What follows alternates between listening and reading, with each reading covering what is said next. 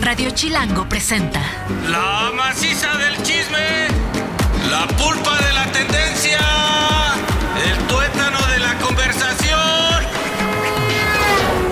Jan Duverger y Pilinga 2 llegaron para preguntar ¿De qué hablas, Chilango? Mira tus ricos tamales oaxaqueños. ¿De qué hablas?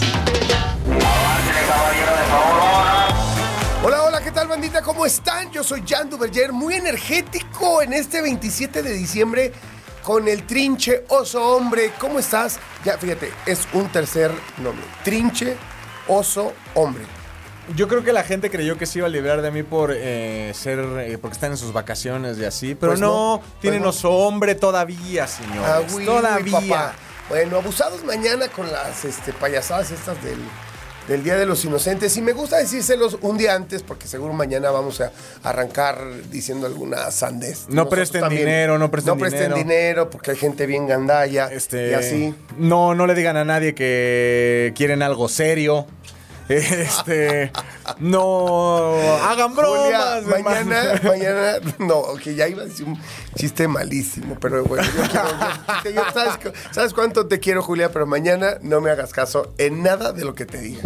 O, o simplemente recuerda que es Día de los Inocentes. Inocentes, porque te puedo decir que sí te voy a cumplir la condición que siempre has puesto, pero es 28, será 28 de diciembre. Bueno, en fin, en lo que llega ese 28 de diciembre para hacer nuestras bromas y decir pura tarugada, pues ya veremos qué pasa. Por lo pronto el día de hoy tenemos un programa como siempre especial y en el chismecito de hoy vamos a arrancar, mi querido hombre, y por eso estás tú aquí, porque me negué rotundamente a compartir este programa con Pepe. No sé si tú, no sé si tú te negaste o él huyó. O él cualquiera de las dos, porque vamos a hacer un recuento de lo mejor del deporte desde el punto de vista de de qué hablas.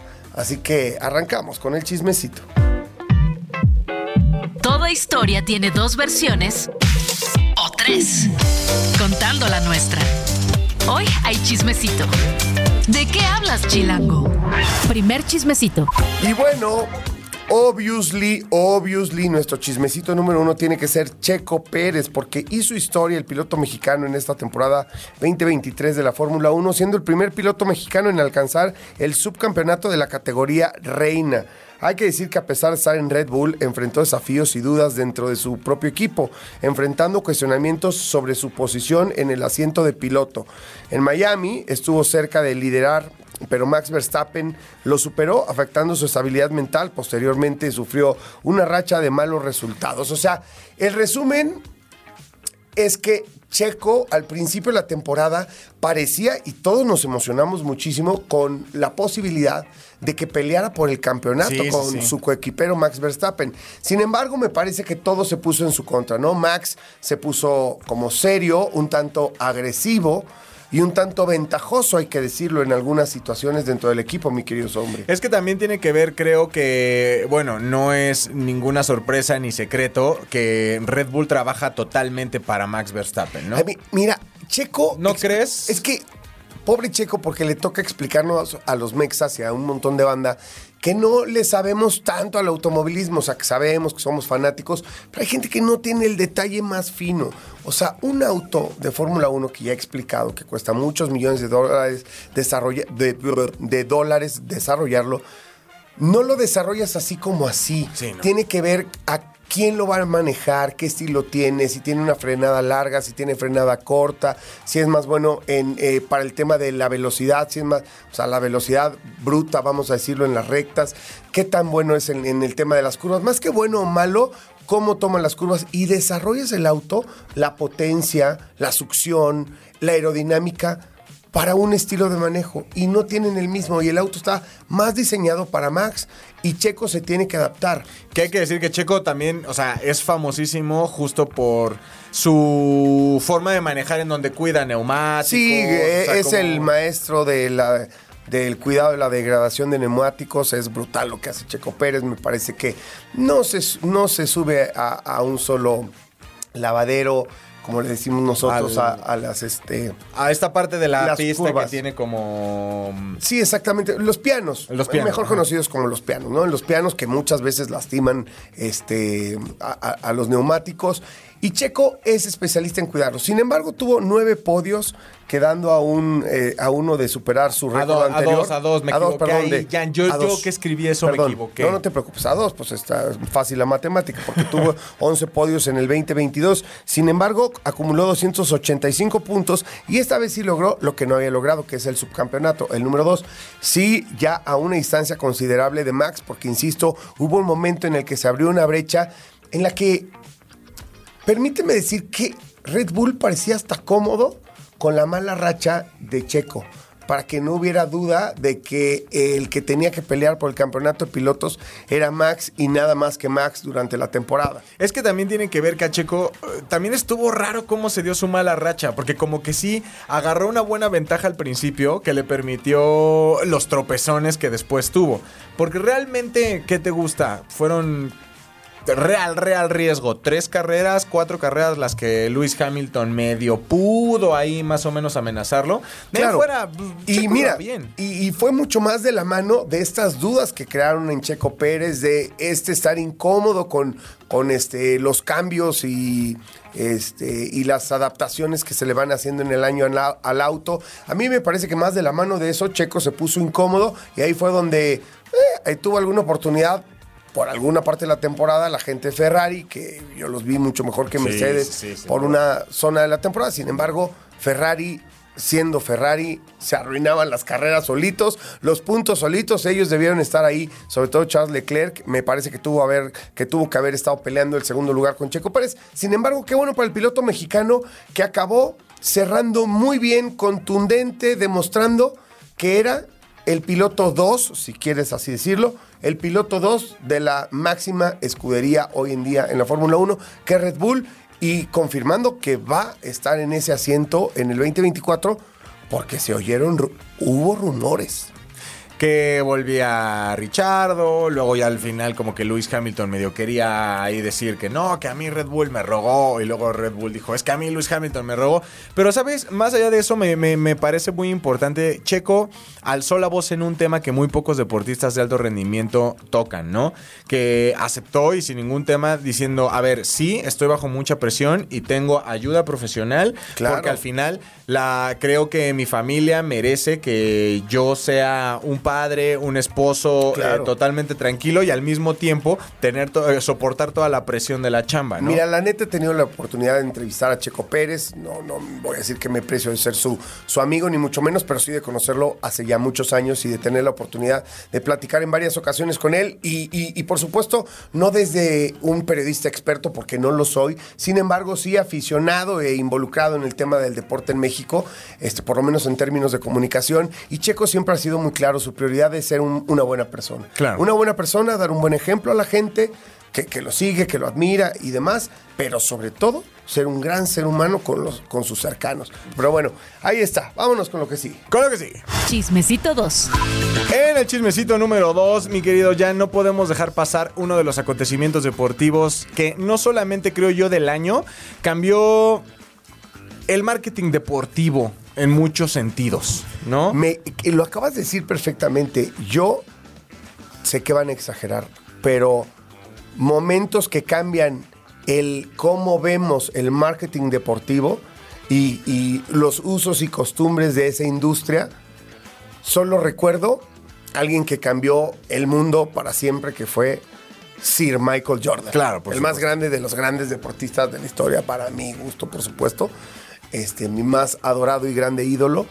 Eh, me parece que lo de Messi, sin tener tanta gracia como la de Michael, o sea, sí talento para su deporte, pero no tanta gracia Sí, no. como Michael, por supuesto, eh, también lo está haciendo porque estamos viendo contratos y cosas que nunca habíamos visto. Sobre todo porque, bueno, estamos obviamente, si usted no lo ha adivinado para este momento de la conversación de la llegada de Messi a la MLS, ¿no? Ya tenía varios, varios años que la MLS tenía esta tendencia como de ir jalando, tal vez los puristas del fútbol me van a odiar, lo voy a llamar leyendas muertas.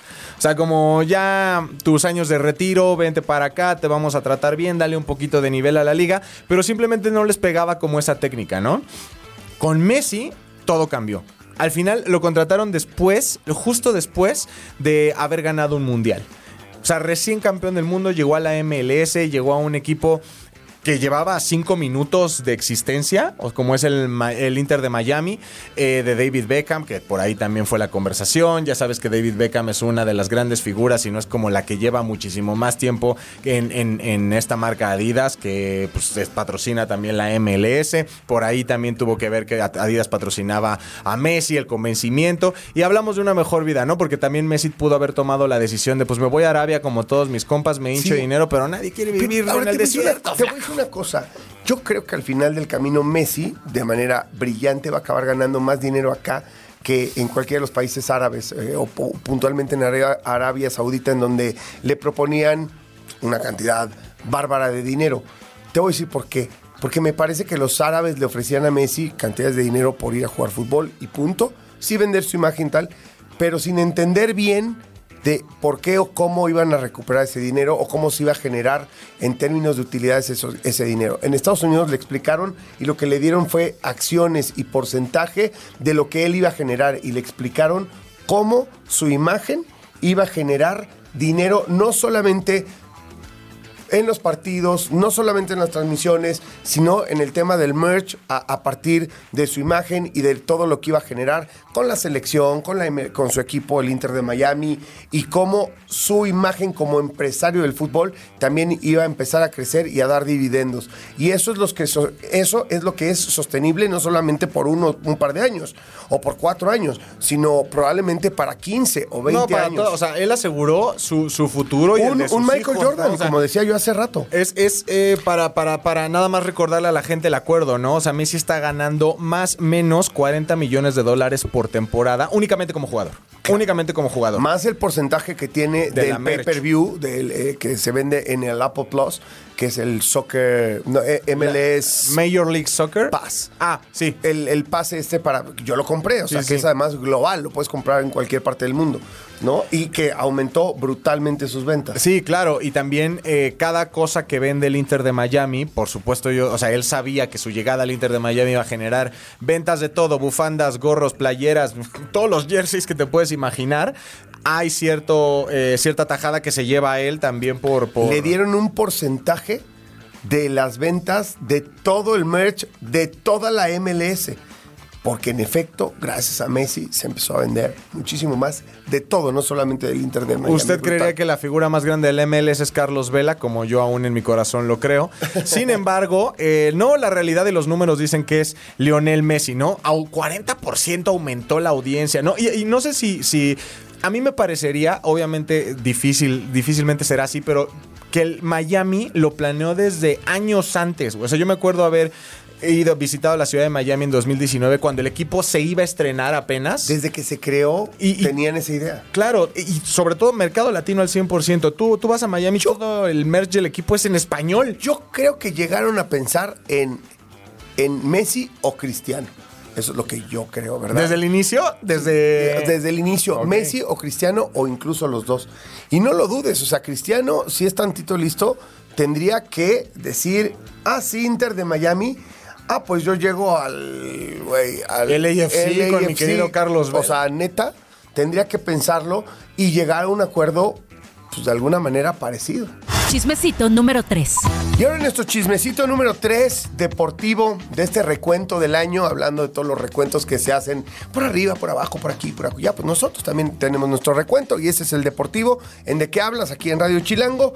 Y resulta ser que vamos a hablar de la selección mexicana. Mi querido, mi querida selección, mi Santi Jiménez. No, no, no, de la verdadera selección mexicana, la que nos hizo sentir mucho orgullo y que a mí en lo particular este, me hizo sentir muy bien porque eh, triunfó en un torneo transmitido por Imagen Televisión, la casa televisiva en la que yo trabajo. Así que nada, la selección mexicana de béisbol logra un año al recibir, maravilloso, al recibir el Premio Nacional del Deporte por su desempeño en el Clásico Mundial de Béisbol, donde consiguieron el tercer lugar. Y estuvimos a nada, a nada, osito, hombre, a nada Sí, sí, sí lo de llegar a la final, caray. Pero bueno. Además se llevaron la medalla de oro en los Juegos Centroamericanos y del Caribe San Salvador 2023 y obtuvieron el tercer lugar en los Juegos Panamericanos de Santiago 2023. La verdad, pues también porque hubo mucho evento. ¿Sabes que este clásico mundial de béisbol es, es muy conflictivo hacerlo? porque a los equipos de grandes ligas no les gusta prestar a sus jugadores para selecciones, porque ellos dicen, oye, pues es que el béisbol realmente es un deporte muy, muy, muy popular y que deja mucho dinero en Estados Unidos, en grandes ligas. Digo, está la Liga Mexicana de Béisbol Mundial, la Liga Mexicana del Pacífico, por supuesto la Liga en República Dominicana, Puerto Rico, Venezuela. Sin embargo, pues son ligas pequeñas, economías pequeñas, y el béisbol en realidad, incluso en nuestros países, se nutre de lo que pasa en grandes ligas. Esa Claro. es la realidad. No, y aparte, eh, bueno, evidentemente antes de este gobierno que le ha puesto como bastante foco a cierto, al, al deporte, pues ¿qué teníamos nosotros, no? El, el- el Parque Delta, bueno, por lo menos los que vivíamos aquí en la ciudad. No, Claro, no, no, el, parque, no. el parque del Seguro Ni Social hablar hace del muchos años. sureste o del sureste de la, de la República o el norte, en donde el béisbol es un poquito más arraigado. Pero por lo menos aquí en la capital no teníamos como tanto acercamiento hasta que ahora, por ejemplo, los Diablos Rojos del México, que lo han hecho tremendamente bien en cuestión de popularidad, no teníamos un acercamiento tan fuerte a, oye, me voy a sentar cuatro horas a ver un partido de béisbol. Y creo que esta selección lo logró. O sea, llegó un punto en el que las personas pedían que se pusiera el mundial porque Claro. sabían que estaba bueno. Nos, nos emocionó brutalmente. Además, solo fue transmitido, insisto, por televisión abierta en imagen televisión. Ninguna otra cadena transmitió este clásico mundial de béisbol que a veces no anima tanto porque se siente que vienen muchos suplentes y demás. Pero yo quiero resaltar tres historias eh, rápidamente, si te parece, mi querido Oso, sobre, sobre este mundial de béisbol y este gran éxito que tuvo la selección mexicana de béisbol en, en estos torneos. El primero es el de Rodrigo López, el estratega. Me parece Claro. que que lo de Rodrigo López eh, es llamativo. eh, fue un hombre que cohesionó a tres, cuatro grandes estrellas de, de la MLB, de la Major League Baseball, con, con jugadores de la liga local, en fin. Y todos hicieron una hermandad, un equipo que Sí, se tremendo. veía cohesionado, que se apoyaba y demás. Segundo, segunda historia, una muy triste, la de Julio Urias. Sí. Y digo muy triste ahora porque llega como una de las grandes estrellas de, de nuestro, de nuestro béisbol, nos representa muy dignamente, pero vuelve tristemente eh, después a volver a tener un episodio de violencia familiar, Familiar. En los Estados Unidos, lo cual eh, lo convierte pues no en culpable porque me parece que siguen en el juicio y demás, pero se gana la expulsión definitiva de los Dodgers de Los Ángeles. Me parece que es muy difícil que vuelva a jugar en, en ligas mayores, no sé si lo veremos en, en la Liga Mexicana de Béisbol o en dónde, pero una carrera que parecía brillante, que estaba a punto de quedar, este, iba a quedar como No, agente pues, libre. Y lo fue, o sea, una carrera que estaba justo en lo más brillante. Digo, ¿no? O sea, ya ganador de una serie mundial, por Sí, supuesto, sí. y él siendo protagonista, hay que decirlo, con los Dodgers. Y lo de Randy Rosarena, que no se puede decir otra cosa más que éxito total, el cubano mexicano, que llega aquí prácticamente como indocumentado de su país, ya saben cómo llegan este, muchos a veces huyendo de un régimen. Y llega a México, en donde encuentra un hogar, en donde eh, puede jugar al béisbol, que es su profesión. De repente se puede ir a Estados Unidos, a la MLB, la rompe allá y manda un claro y contundente mensaje de a mí me encantaría representar a México porque yo me siento mexicano, porque México me dio todo y gracias a México estoy acá. Y nos representa con botas, sombrero, actitud, diversión, le pone la sal y la pimienta. Creo que eso de Randy Rosarena vale mucho la pena mencionarlo porque a diferencia, por ejemplo, de otros nacionalizados en otros deportes en donde es México el que va y uy, no quieres hacerte mexicano, por favor. Randy Rosarena fue, dijo- fue el que dijo, no, yo quiero ser mexicano. por y un video y le pidió al, al presidente, a Andrés Manuel López Obrador, quien sabemos es, yo, yo, yo diría más que un gran aficionado, es su talón de Aquiles, es su punto débil. Y en fin, ahí está la historia de Randy Rosarena y la verdadera selección nacional. Sí, la de béisbol. Cuarto chismecito. En el chismecito número 4 creo que vale mucho la pena hablar de... eh, aquí yo toco nada más la, la, la, la, la- la final de la Copa Libertadores de América por todo el conflicto que se dio entre los aficionados argentinos y los brasileños. Pero si ves un- en un panorama más global... También eh, lo que sucedió en las eliminatorias para el Mundial de Qatar entre Brasil y Argentina, igual en el mismo Maracaná, creo que, digo, de por sí ya era una rivalidad pues muy significativa no solamente en el no solo en la Conmebol, no solo en América, yo diría en el fútbol mundial, creo que con esta situación que se dio en el 2023 eh, se hace todavía más fuerte. ¿Qué pasó? Pues obviamente sabemos que el Fluminense llegó a la final de la Libertadores con el Boca Juniors, ¿no? El, aparte, el Boca Juniors que es como la segunda bandera de Argentina. Bueno si usted es argentino y me está diciendo, ¿qué pasa con el estudiante? Ah, bueno, estoy en México, disculpen. Si quieren, díganme que le voy a la No, América. sí, la no verdad que es- además son como los más representativos, fanáticos, enloquecidos del fútbol. Pues son vecinos y les encanta estarse brincando de un lado al otro. Además hay que decirlo, a ver, tienen mucha rivalidad, pero de repente cuando vas para allá, ves que tienen también una vecindad muy cordial. O sea, hay muchos argentinos que, que pasan el verano en este en ciertas zonas de. Brasil y viceversa. Entonces están acostumbrados a ir, pero a la hora de estar se dando lata con el tema del fútbol, pues se pone, se pone fuerte. No, y tú sabes, o sea, por ejemplo, en, en- en cuestión en Argentina es bien sabido que toman en cuenta el- la cultura del fútbol, es como un patrimonio nacional, o sea, es algo importantísimo, se suspenden clases, o sea, es, no es cualquier cosa. Y bueno, obviamente cuando esta situación se da y dos equipos argentinos, bueno, la selección argentina y en su caso en la final de la, de la, de la Libertadores, el Boca Juniors, van a jugar al estadio más representativo de Brasil, pues obviamente tienes que llegar con un millón de argentinos atrás de ti, ¿no? ¿Qué sucedió? Lo que tenía que suceder. Argentinos cantando por todos lados, específicamente en el Fan Fest de, de Copacabana, de si, si no estoy en lo incorrecto. Y obviamente, pues, lo- bueno, no obviamente, qué lástima que, que sea obviamente, pero los, los, los aficionados brasileños los emboscaron ahí, hubo que robos, que hubo que golpes, la misma policía no estaba apoyando a, los eh, ciudadanos argentinos en situación de riesgo en ese momento. Y particularmente me atrevo a mencionar dos historias que fueron virales por situaciones totalmente distintas, pero igual hasta cierto punto jocosas. Hubo, no sé si recordarán estos dos videos virales, uno de una familia que decía, no, pero es que eh, nos robaron y a mi mamá le quitaron la tarjeta y cuando escuchabas hablar a estas personas tú decías, hay algo en esos argentinos que no me termina de cuadrar, mano. Como que su acento no está tan argentino, han de ser porteños. Pues no, eran mexicanos. Era lo más- o sea, era, era... Pero aparte eran mexicanos. que- México poniéndole su sello. y, y sobre todo, eh, yo no tengo ningún tema con que haya mexicanos que le van a boca. Te juro que mi Facebook, cada clásico Real Madrid-Barcelona, puta, parece que crecí en Europa, güey. A la Madrid, carajo. O sea, todo mundo, pero está bien que le vayan a boca, que se vean, pero ¿por qué hablan como argentinos, flaco? Eso es lo que yo digo. Ah, Fueron a cotorrea, cotorrea, güey, cotorrea. Y obviamente la segunda y uno de los videos más virales de, de- del año, este chavito al que están entrevistando, y él con toda la pasión del, ya casi ido como en trance, yo lo veo como en un estado de trance, que dice, es que rifamos la, mo- la- rifamos la moto de mi papá y, y rifamos mi play.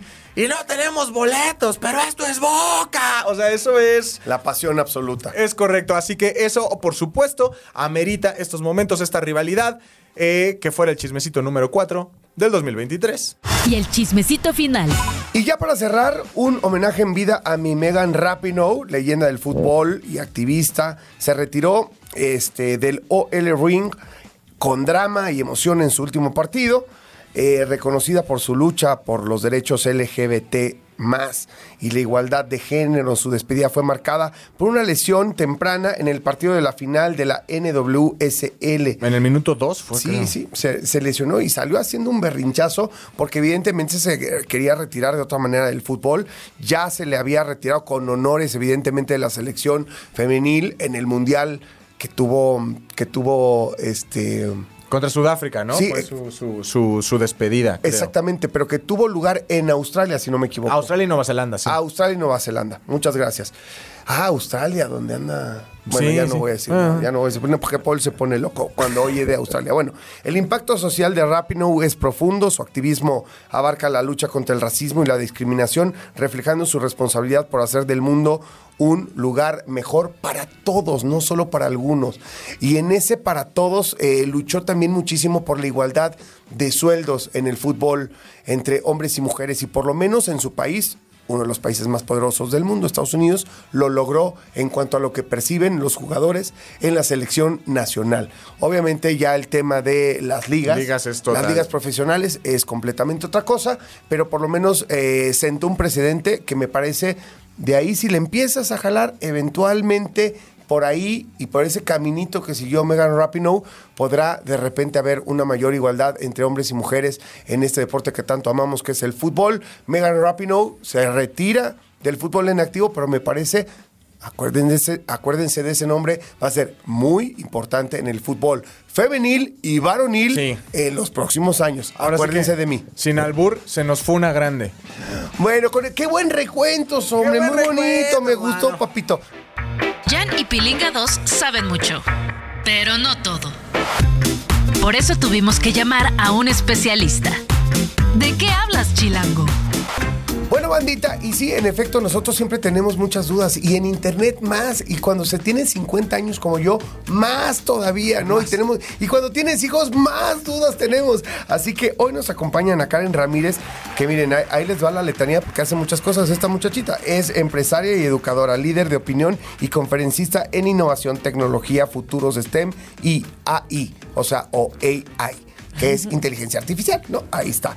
Y vamos a hablar de seguridad en Internet para las niñas y para los niños. ¿Cómo estás, Ana Karen? Hola, muchas gracias por invitarme. Bien, ¿y ustedes? No, todo bien, encantados de estar aquí contigo platicando sobre este tema que a todos nos genera muchas dudas, como en qué tenemos que fijarnos o cómo tenemos que abordar o por dónde le entramos a la seguridad de nuestros hijos en Internet. Sí, porque dices que tienes una hija, ¿no? Tengo una hija y un Sí. hijo, una nena de, de 13 y un niño de Perfecto. 16. Pues la verdad es que, digo, ellos ya están justo en el en el límite para poder usar casi todas las redes sociales, pero sí hay que fijarnos mucho entre la edad de los 6 a los 12 años, qué es lo que están consumiendo y también nosotros como adultos tampoco sentirlos que los limitamos, porque al final, pues yo no, no me gustaría ser un papá como militar de no puedes usar tu celular y no puedes hacer esto y esto y esto, pero sí tenemos que tener en cuenta que muchas de las cosas que pasan hoy en línea como la trata, es el 80% de la trata empieza en las redes sociales, ¿no?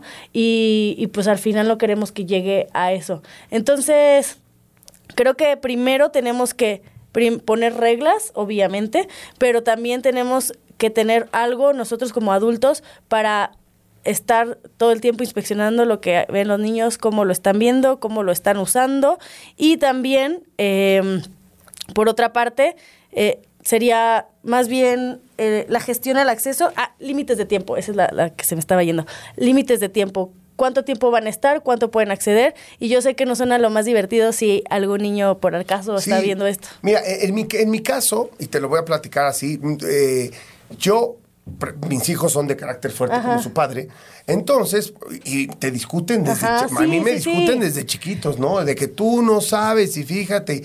Y, y pues llega un momento... Voy en a el usar Google Drive, papá. Exacto, en ese día de que te quito el dispositivo y eso, pues en realidad no funciona. Es que sí porque lo se necesita, porque un montón de cosas, ¿no? Entonces yo opté por entrarle duro al conocimiento de los controles parentales Ajá, dentro de las aplicaciones y los sistemas y, y, este y los este, siste- sistemas operativos. Entonces los puse en sistemas en los que yo entendía y podía controlar. Voy a decir dos muy puntuales, que es el de Microsoft, eh, porque tenían Xbox. eh, entonces le entré y entendí muy bien cómo podía controlarles los tiempos, qué jugaban, qué veían, con quién se conectaban. Entonces ahí descubrí que podía tener ese control sin necesidad de estar discutiendo con ellos. Yo decía tanto tiempo y se acabó, se les, se les apagaba en automático. Igual en toda esta, en toda la suite de Apple, ¿no? Haces una familia y entonces controlas a los menores de edad en términos de tiempo. Eso es de alguna manera lo que más recomiendas o también nunca quitar el ojo de, de los chamacos. Como, sí, las funciones de, mon- de monitoreo ayudan muchísimo. Creo que sería lo número uno. Porque al final yo creo que no nos hacen. Hasta nos pueden ver, hacer la cara de tontos. Hasta nos pueden ver de tontos. Es que es fácil. Es súper fácil. Y además, como ellos nacieron con. Pues con todo lo digital. De repente es como. Pues. Yo sé más que tú, tú no sabes de tecnología, yo no sé. ¿A ti qué te pasa? Bienvenida a mi mundo, eso, todos los días. Es que también creo que la ventaja es, bueno, a mí me tocó un poco ir creciendo con, con, con, con toda esta Igual tecnología, ¿no? Entonces, o sea, a mí no hay control parental que no me pellizcara las axilas. O sea, al final era, yo crecí con eso. Al final yo podía sin ningún problema nada más clic, clic o me meto por acá o acá. Eran, eran muy fáciles de malear. Lo que me lleva a la otra pregunta, ¿no? O sea, eh, tú, tú hablas como de observación y todo eso. Entonces, ¿en qué momento nos estamos metiendo en la privacidad? O, o vamos a, lo voy a decir claro. ¿En qué momento los hijos adquieren el derecho a una vida privada? Sí, yo creo que eso es una gran pregunta y yo creo que desde el momento en el que nacen, porque en el futuro vamos a empezar a ver estos hijos que demandan a sus papás porque no les dieron la privacidad de subir sus imágenes en redes sociales. ¡Wow! Y, y la verdad es que también creo que los niños tienen todo el derecho de acceder a lo que quieran. Más bien creo que más que poner tanto control es la comunicación, o sea, entender por qué es importante que sigan ciertas, ciertas reglas, no, reglas de en la- el hogar, sino Oye, mira, cuando estés en redes sociales, haz esto y esto y esto, porque mira, existen estas personas que actúan de esta manera y, y también existen bullies y también existen acosadores y cuidado mucho con el tema de las tendencias, eh, del auto, pues, del, ¿cómo se llama? Cuando te está, pues cuando los niños au- automáticamente tienen como, autolesión es la palabra, autolesión o los trastornos, todo eso tiene que ver no so- con la seguridad digital, no solamente con el horario de que, ay, no puedes estar cinco horas en internet, no, tiene que ver con que ellos entiendan por qué no deben estar tanto ahí. Oye, y ahí me parece que siempre en, en la experiencia con mis hijos cuando eran más chiquitos, siempre a un tercero lo escuchan más. Porque esto de que el papá y papá y mamá no lo quieres escuchar, pero también ellos pues no son niños, no están maduros, ¿no? Su cerebro no ha madurado y no, no entienden. Claro. No, sí, o sea, es El un tema químico. frontal, ajá. O sea, exacto, todavía no ha terminado de desarrollarse su cerebro. Este, incluso a Paul le pasa, o sea, no, no ha terminado. O sea, a veces tenemos que entender, está chavo, güey, no ha terminado. chavo. Digo, va retra- retrasadito de- en, en su desarrollo, pero, pero ahí va. Entonces ya un día madurará y podrá, este, dice, ya córtale, güey, o sea, córtale al bullying. Sí, ya le voy a cortar al bullying. No, eh, te digo, un tercero, entonces tú has desarrollado de alguna manera como conferencista pláticas y demás, o, o- o técnicas para salvaguardar a los chavos de, de los maleantes. Pues mira, yo tengo una organización que se llama Epic Queen, donde enseño principalmente a niñas y a niños de vez en cuando, pero más a niñas por el tema de la ciencia y tecnología, las llamadas STEM. Que. Viene de la, ci- de la ciencia, tecnología, ingeniería y matemáticas, donde trato de acercar a las niñas a que se interesen por estos temas que comúnmente no tra- que tradicionalmente no han sido eh, apoyados para las mujeres, ¿no? Entonces, lo que yo hago son diseñar cursos y eh, diseñar talleres para que los niños y las niñas desde temprana edad como empiecen de una forma divertida a aprender de seguridad en línea. Hay unos juegos que nosotros utilizamos, hay uno que se llama Be Cool in Internet, que es de Google, y es como un videojuego y ahí van aprendiendo. Eso lo veo más como niños de 7, 8 años, 9 años, ¿no? Pero tengo una amiga que está desarrollando un producto para inteligencia artificial que se llama chimali.lat, chimali.lat, y es una app de AI para para niños y para padres. Y justamente cumple con las tres cosas de funciones de monitoreo, de límites de gestión de tiempo, de gestión de acceso a la web y esto como que ayuda a regular más. Pero también creo que aquí en México deberíamos de impulsar las regulaciones de las leyes en Internet para niños porque no existen. O sea, algo que no existe hoy en, en la ley de México es una regulación para los menores en, Internet. en otros países sí. En otros países sí, como la se llama la GDPR, la FERPA y la más famosa que es COPA, que es la que se todos conocen más por el tema de YouTube. No sé si se acuerdan cuando YouTube cambia a YouTube Kids. Ajá. Claro. Es justo por el COPA, por la regulación de que los niños no pueden estar consumiendo contenido que consumen los adultos y en los anuncios que les Claro. estaban mostrando. Oye, pero por ejemplo, a- a- eh, hablando de. Porque hasta ahorita pues tenemos herramientas que regulan un poco el acceso a lo- de los niños a ciertas plataformas, ¿no? O sea, ahorita que dices Ferpa, lo único que puedo pensar son los que te ayudan a subir el Everest. No, esos son Sherpas, güey. Esos Sherpas, son Sherpas, Sherpas. Sherpas. ¿Qué te pasa? Pero me gustaría un poco que me explicaras eh, la parte un poco más, digamos, eh, artesanal del cuidado, en- de, de- de- sí, del cuidado en línea, ¿no? Es decir, si llega un güey que se llama Sergio Andrade, no le contestes. o, ¿sabes? O sea, como este tipo de cosas que son Sí. más de... Sí. es de- eh, te lo voy a poner así, el efecto con las drogas, ¿no? Y los papás, no es no te drogues porque te va a pasar esto, no Sí. es más bien no te drogues porque y les explicas las consecuencias y el abanico de posibilidades al que Claro. pueden llegar de inmundicia si se clavan en cualquier porquería, ¿no? Creo que es un poco lo mismo de lo que de lo que estamos hablando acá de no le contestes a una persona que te dice, "Soy Jaimito de la escuela de enfrente, no me conoces, pero yo te veo." Ahí es cuando dices, "Ya está rarísimo cómo desarrollas el sentido común de un infante." Pero si hasta a los adultos nos pasa, ¿no? Que nos hacen todo este... No me andes exhibiendo, por favor. o sea, Nos, mis- nos mis cinco pasa. o sea, caídas en fraudes telefónicos. Fraudes, los fraudes existen, ¿no? Desde el Tinder, los famosos, pues... El catfish. El catfish, sí, el catfish existe. Más bien es saber que tú conoces, o sea, la persona que estás platicando, aunque diga que es un niño, puede no ser un niño, ¿no? Primero, ¿no? Y que y tener mucho cuidado con el catfish. Decirles que lo que pasa en internet y te insultan en internet, como el bully di- digital, pues también es igual que el bully físico, ¿no? Y que hay que hablarlo y que hay que expresarlo y que hay que decirle a las personas que más confianza le tengas. Oye, a mí me pareció muy interesante lo que dices de impulsar de alguna manera eh, que se trabaje en el Congreso y que, y que mejore y que más que mejore, que haya leyes, ¿no? Que obliguen a que muchas de esas empresas que distribuyen, desde las que distribuyen en Internet hasta las aplicaciones y las grandes plataformas, que se responsabilicen para entender y respetar una ley que cuide a los chavos de, de, pues, de los maleantes, ¿no? De los malos. ¿Cómo, ¿Cómo trabajar en eso? ¿Tú trabajas en esto? ¿En impulsar las leyes? No, hoy en día no tengo yo puestos de... No, no, no un puesto, pero por lo menos desde tu conocimiento y tal, apoyar y decir, oigan, se tiene que legislar al respecto. Sí, sí, creo que se debería legislar. Me gustaría impulsarlo más a través del tema de las leyes. Pero bueno. Pero bueno, por lo menos ya se habla del Ya tema y hay muchos movimientos sociales. No, Hoy en día está las mujeres cambiando. están súper empoderadas y, y- y creo que para eso lo hablamos, ¿no? Para seguirlo trabajando en esto. Y pues nada, hay que cuidar a nuestros niños y a nuestras niñas, particularmente de los acosadores y de la gente mala que esperemos cada vez sea menos. ¿En dónde te encuentra la gente para saber más, eh, ver de tus cursos y entender más lo que haces? En Epic Queen, arroba Epic Queens en Instagram. Eh, a mí como arroba Ana Queenmaker en Instagram y en Twitter, bueno, ex.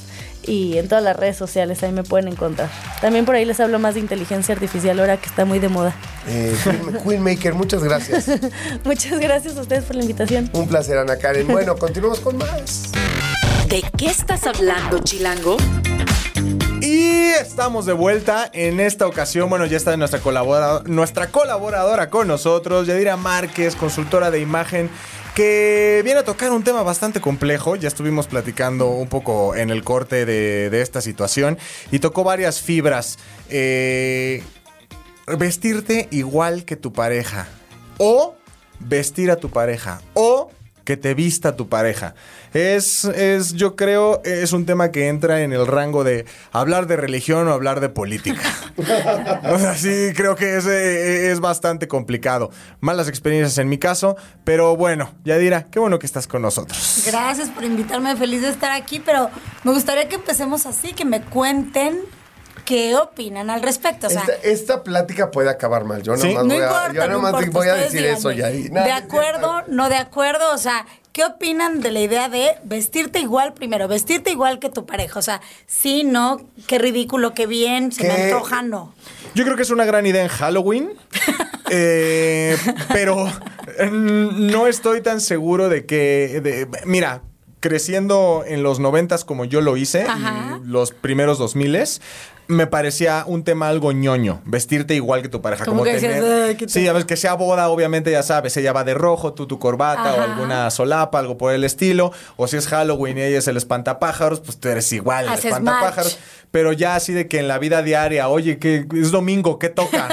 no, pues ponte el camuflaje. No, ahí sí ya. A mí, a mí no me parece. No, no me gusta, pues. Ok, primero no me gusta. ¿Y luego? Me indigna el concepto. No solo no me gusta, me quisiera ir más allá. Pero, ¿qué es lo Porque que no? es una muy mala señal. O sea, las relaciones no hay que ensuciarlas con cosas tóxicas. O sea, Pero ¿por o sea, qué eso tóxico? tra- tras- o sea, traslada el tema, o sea, traspasa, perdón, el tema de la ropa. Es como no, somos individuos, no, o sea, no, no, nos, no nos mezclamos. O sea, no es como, ay, nos volvemos uno mismo. Eso no es cierto. Ay, sí. Eres- cada quien es su personalidad, buena onda, estamos enamorados, compartimos, más no. Pero cada quien se viste como quiere. Porque si nos no vamos a mezclar es sin ropa. Exacto.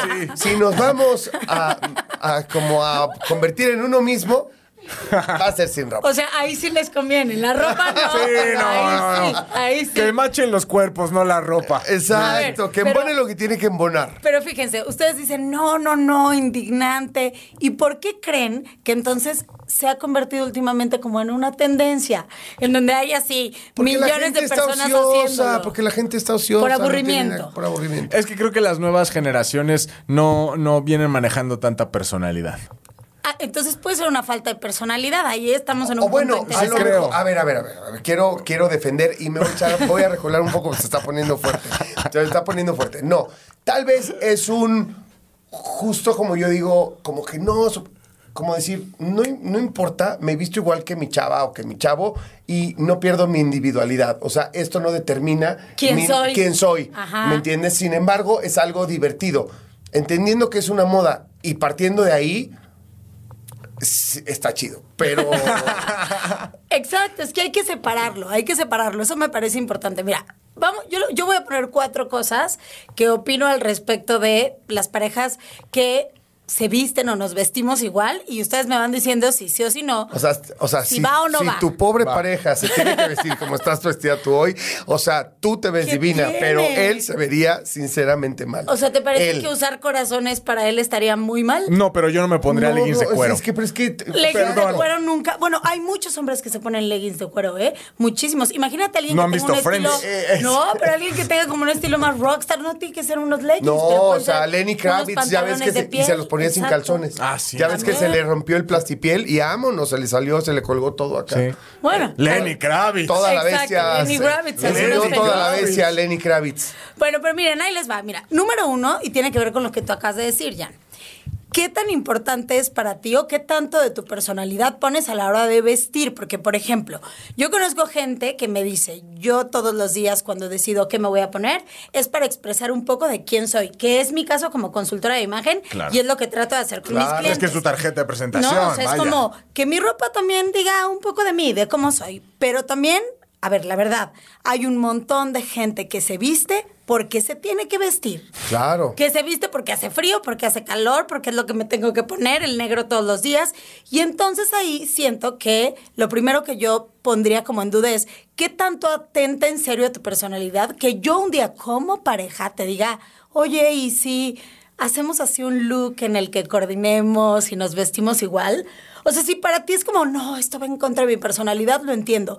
Pero si solo te vistes porque hace frío o calor, ¿qué más da? Que un día me dejes ayudarte Claro. y nos veamos de alguna manera Quiero empatados. aclarar, quiero aclarar que yo pensaba como en un eh, seguido, diario, ir, comprar pues misma no. ropa. No, no, no. De vez en cuando, un día divertido, vámonos al cine así, como los dos de jeans, t-shirt blanca y... Ya, y- ahí sí lo harías. Ya Claro, caíste. claro. Y, y, y como está mi chamarra negra, así como paselina, ya sabes. Este, órale, va. Ah, Creo que, pues pero es que hay niveles, o sea, ponle. Exacto. Dices, vamos, vamos de cuero los dos, va, vamos de cuero los dos. Pero, por ejemplo, yo soy de los faltos de personalidad, de dame todo negro, 14 de cada uno, vámonos. Yo soy de esos.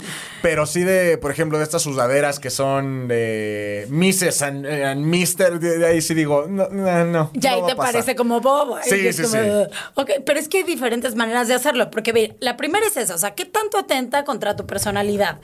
Número dos sería justo eso, el contexto. O sea, no es lo mismo si de repente vamos a ir a una fiesta, a una cena de parejas, donde tal vez ese es el concepto. Es más, cada pareja va a poner como su sello a través de cómo lleguen vestidos, o incluso a una boda, que aunque no lo crean, a veces sí pasa que en las fotos, las parejas que de alguna manera se ponen de acuerdo en cómo vestirse, salen en la foto y se ven más armónicas. Claro. Yo en las porque bodas- hacen match los colores o así. Ya sé que vas a decir que soy un exagerado y lo que quieras, pero yo ya hace un tiempo que casi no voy a bodas por, por obvias razones de edad. ¿No? Este, en la que pues, mi, mi gente ya se casó una y hasta dos veces y ya, pues ya se acabó, ¿no? Esto de las bodas, para mí, eh, empezaré una nueva generación de bodas cuando hijas. mis Ajá, hijos, ajá. en unos años, cuando decían casarse y los amigos de mis hijos y todo eso, ¿no? Seguramente sobrinos y demás. Pero bueno, en fin, yo sí preguntaba qué te vas a poner. ¿Ves? Ahí sí valía la pena. Ven, ven. Y incluso, por ejemplo, también se ha puesto muy de moda en los últimos años las sesiones de fotos en fechas especiales, por ejemplo, como estas fechas que estamos Eh, eh, viviendo. eso sí no lo hago, eso sí no lo hago. Pero hay mucha gente que lo hace y te voy a decir una cosa, también generalmente tienes un escenario, el escenario tiene una serie de colores eh, y entonces tú te vistes de una manera, si tienes hijos a veces también coordinas con tus hijos y a veces llega el papá que no se enteró ni que iba a haber sesión ni que iban a tomar unas Claro, fotos claro. y arruina el, la foto, Ya arruina esta- la armonía visual. Los niños ya son Rodolfo, mano, y no O sea, viniste de Santa. ¿Qué sea, te a lo- pasa? ya? A lo que me refiero es que también puede depender del contexto. O sea, tal vez en un contexto de diario es una falta a tu personalidad, ¿no? A meterse contigo y con quien proyectas a través de la ropa, pero tal vez en momentos especiales puede valer la pena Sí. coordinarte para lograr una foto bonita. porque no te gustaría una foto bonita de la familia? O sea, o una Sí. foto bonita en un evento especial, se ve bien. Es- oh, no sé, no sé, no sé, no sé. No, sé, No, tampoco. No, o sea, yo, sí, yo- yo- sí, yo sí, estoy, ya yo estoy más abierto, pero yo estoy más chavo que Jan. sí, Ah. cállate, Sí. idiota. Eso es, tal vez. Si ya coordinaste, si ya aceptaste la sesión de fotos, incluso la estás pagando y tal, oye, güey, sí, combínate ya Ah, con ¿verdad? los colores. Ah, de- bueno, sí, del- sí, o sea, ya Exacto. combínate. Es como yo, al final del camino, me, o sea, tengo que ir a chambear y, y, pues en la chamba necesitamos guardar cierto look, estilo y demás, Claro. ¿no? Trajecitos, sin corbatas, zapatos, más, este, un algunas cositas más a la moda, muy arregladito, pues bueno, pues es, es mi chamba, ¿me entiendes? Y si haces eso también con la familia, bueno, ya colaboras. No soy muy, nunca, nunca he tenido una sesión de fotos familiar, nunca jamás en mi Bueno, vida. algún día tal vez podría ser. Ahora, acabas de mencionar la edad, y es que aunque no lo crean, sí es un factor, porque las nuevas generaciones creo que están creciendo como con una idea muy distinta. A ver, de entrada, el contexto de la moda cada vez separa menos la ropa de mujer que la ropa de hombre. Simplemente dice es ropa y que se la ponga quien quiera. Y tenemos que entender que en estas generaciones empieza a pasar, se los juro, que coincide así de, ay, me voy a poner esta chamarra y resulta que tu galán, novio, lo que sea, se compró la misma chamarra, pues porque fueron a la misma tienda y les gustó lo mismo. Entonces, también tenemos que saber que eso hoy puede suceder. Hasta te puede salir con la misma falda el galán. Sí. Ay, a ver, Sí, porque sí. yo Porque en ahora me llevé muy mi cañón falda, lo de ¿eh? la falda, muy ¿Sí? cañón. Sí. Yo, es eh, un tema de estilo, ¿eh? No todos lo van a hacer. No, lo- no pasado mañana vamos a salir y vamos a ver a todos los hombres vestidos de falda. No, Pero y bueno, tenemos ahorita con, con los que entender. fríos, que frío en los, en los allá, ¿no? Ah, no, es- pero es puedes otra. poner abajo una sobreposición con pantalones y ya está. O sea, yo, yo Ah, también tiene que ver el contexto. O sea, digo, yo ahora el- en abril de este año me fui a Coachella, porque como diría Jan, yo soy un hipster. Y ahí dije, si voy a usar falda, Le tengo que entrar. es mi momento Ajá. de usar falda. ¿Eh? Entonces sí, me puse falda. Es el ¿Ves? desierto. Mira, ¿Ves? qué envidia. Claro. Nunca envidié tanto porque dije, ¿cómo puede ser que haya conocido la falda a los 30 años? No, pero o sea, fuiste feliz, sí. no, total, estaba en medio del desierto a Me 40 encanta. grados. Por supuesto que estaba me, feliz. Me encanta, me encanta. Es, es- ya ves, hay una posibilidad. Ahora, hay, un- hay, hay una tercera opción que es también el vestirte igual. Tampoco es como que tengamos que sacar exactamente la misma ropa para ponernos lo mismo. Es una creación de concepto. Mira, te voy a decir, por ejemplo, en colores existe algo que se llama familias de colores. Entonces, Puede ser que yo me vista de rosa y eso no quiere decir que tú tengas que ir de rosa. Una familia del rosa es el rojo. Y nadie se entera de que nos estamos poniendo de acuerdo, pero nosotros somos muy listos y ya armamos una armonía que visualmente se ve mejor que el resto de las parejas. Y nadie se enteró, ¿no? O probablemente, eh, no sé, yo utilizo algún tipo de textura en una blusa que tal vez tú repites esa textura en el pantalón, como, no sé, como eh, elante. Y nadie se va a dar cuenta ni siquiera de que estamos coordinados, pero resulta que hacemos un buen match en pareja. Así que no lo crean, hasta puede ser estratégico. Es más, tal vez a veces han caído y ni se han dado cuenta. Así que alguien les ha dicho como, ay, te regalo este pantalón justo para la cena de mañana, te lo pones y ni cuenta te das que vas haciendo match. A con lo la mejor ya persona con la flaco. que saliste. Ajá. No, pero la verdad sí, y, y está bueno cuidarlo también porque estamos en una época en la que compartimos todo, fotos, redes sociales. Entonces, bueno, voy a poner de mi parte. Y, luego la última también tiene que ver con el estilo, que es lo que decíamos. O sea, si tú eres súper rockera y tu pareja también es medio rockero, es más fácil que este tipo de cosas sucedan. Oye, tenemos un plan, nos vamos a ir en la moto y entonces armamos un look. cool. Si yo soy súper, no sé, así como de tul y encaje y rosas y tú eres el más rudo, pues va a ser más difícil, ¿no? Va a ser más difícil. Claro. Ahora, aunque no lo crean, hay mucha gente que sin ponerse de acuerdo termina permeándose de la manera en la que se viste su pareja y desafortunadamente no siempre para bien. Yo he tenido muchas clientas que eran súper arregladas y de repente, pum, caen con una pareja que dice, ¿para qué te arreglas tanto? La vida puede llevarse en pants y en tenis Perdóname, y mi amor. dejan todo su arreglo atrás. Qué horror. Si ustedes son parte de esa culpabilidad, háganse No, responsables. no, yo no soy, no, no, no, yo no soy. Pero oye, muchas gracias, está buenísimo, está divertido. Sí. Y sobre todo en estas fechas, échenle ojo a eso, puede ser un propósito de año nuevo, ¿no? Vestirse, combinarse, eh, juguetear y ser muy felices con este tema de la ropa. No solo vestirte porque te tienes que vestir, Exacto. sino coordinarte con tu pareja puede ser divertido y también puede ser hasta un motivo de mayor compenetración con tu pareja. Gracias. Es correcto, gracias. Gracias, Yadi. Gracias, nos escuchamos, adiós. Se terminó la plática por hoy, pero nos escuchamos mañana, a la misma hora. ¿De qué hablas, Chilango? Radio Chilango, la radio que... Viene, viene, ¿eh?